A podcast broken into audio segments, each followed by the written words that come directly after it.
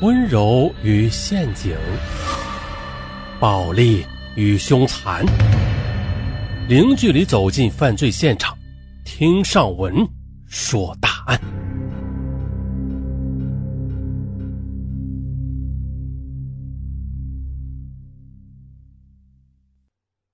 二零零八年十月一日上午，北京市朝阳区著名的高档住宅小区，一住户家中突然冒出滚滚的浓烟。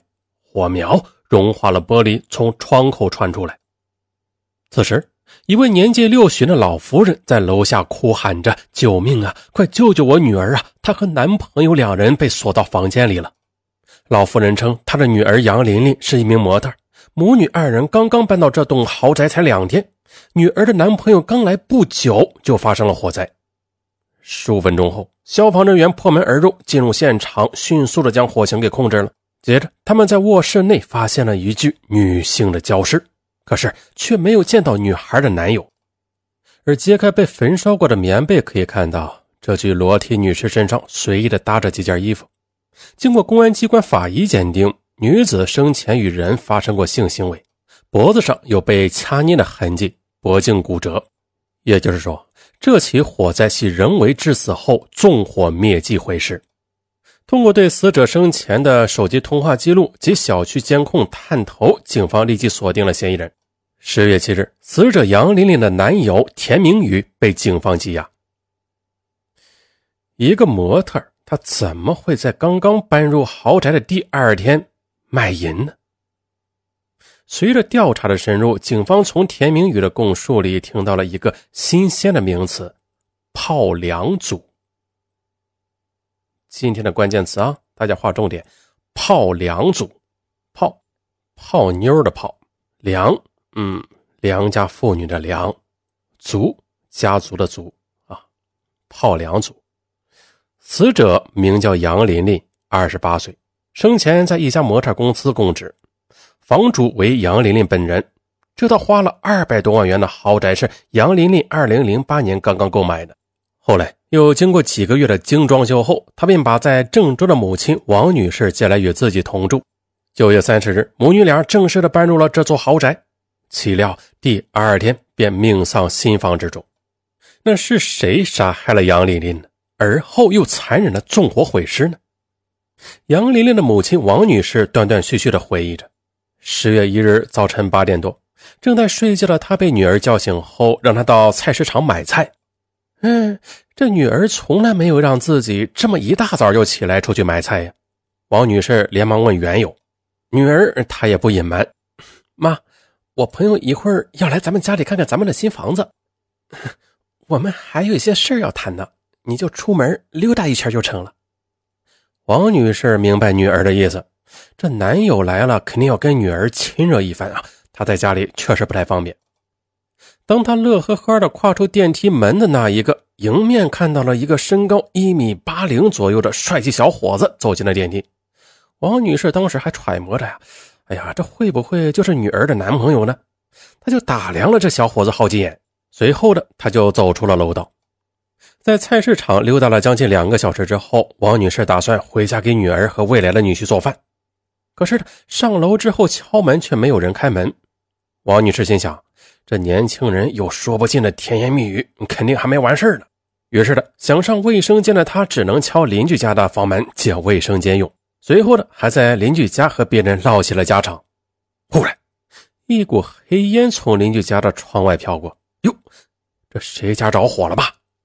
这哪来的烟呢？正说着呢，窗外的黑烟却是越来越重，而黑烟飘来的方向好像正是自己家的方向。不会是我们家吧？王女士飞快地向窗户边跑去，探头一看呢，她吓了一大跳，黑色烟雾正是从自己家里冒出来的。她立即跑出邻居家去砸门，让女儿赶快来看看这到底是怎么回事。可任凭王女士怎么砸门、捶门，始终没有回应。最后，邻居拨打了幺幺九报警后，这才发现女儿已经死在了房子里。经过法医勘验，杨琳琳死亡前不久还发生过性行为。这时的王女士再次想起了那个在楼下见到的帅气的小伙子，不由得叫道：“是他，一定是他！”警方通过楼道的监控录像发现，正是这名男子进入杨琳琳的家中，一个多小时之后又慌忙的离开。那么，既然是杨琳琳的男友，他为何要杀害自己的女友啊？还要毁尸灭迹，这让警方不得其解。案发当天，警方立即进入紧张的侦查当中，在排查犯罪嫌疑人时，这杨玲玲的男友自然成为了警方怀疑的重点。但是王女士告诉警方啊，她也不知道女儿的男友叫什么，甚至是干什么的都不知道。但是通过监控录像，很快的十月七日，犯罪嫌疑人田明宇被警方羁押。可令人吃惊的是，田明宇竟然对警方说道：“我们是因为嫖资而引起的纷争。”哎呀呀！之后他竟然开口向我要五千元钱，我一气之下才掐死他的。放火就是为了焚尸灭迹。我绝不跟女人进行性交易的。男友嫖娼，美女模特卖身，为嫖资而杀人纵火。田明宇的供述让案情顿时扑朔迷离。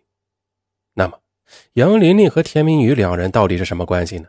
为什么杨琳琳会被杀死在他刚刚买下的豪宅里边呢？那我们再从头说起。二零零八年八月。二十八岁的美女模特杨琳琳在北京闯荡了十年之后，终于等到了白马王子的到来。此时的杨琳琳拥有天生丽质和万贯家财，不久前呢，还刚刚呢在北京某著名的高档小区买下了一处豪宅，正在热火朝天的装修中。而经历过多次的感情磨砺，杨琳琳现在唯一需要的就是一个可以托付终身的肩膀了。好事成双啊！这白马王子不失时机的出现在了杨琳琳的面前。事情是这样的，在参加一次商务聚会之后，北京某集团老总的司机田明宇开车送杨琳琳回家时，这两人在路上聊了起来。在聊天中，杨琳琳惊奇的发现呢，两人不但同龄，还都是来自河南郑州的同乡。啊，这个英俊潇洒而且幽默善谈的男人，给杨琳琳留下了阳光帅男的形象。于是呢，两人便相互的留下了电话。啊，尽管眼光很高的模特杨琳琳以前根本看不上一个司机，但是经过多次感情波折之后，杨琳琳期望一份踏踏实实的感情。那么此后的日子里，田明宇便开始约会杨琳琳了，杨琳琳也爽快的答应了他的邀请。其实啊，在追求杨琳琳的男人中，这田明宇不是条件最好的，但啊，却是最执着、最浪漫的。这两人迅速的热乎了起来，但是杨琳琳一直拒绝跟田明宇亲热，多次婉拒了田明宇到他家里来的请求，这让田明宇摸不着头脑啊。其实呢，田明宇并不清楚杨琳琳的全部情况，而且杨琳琳也未曾透露过自己的过去。一九八零年的杨琳琳出生在河南省郑州市的一个普通家庭。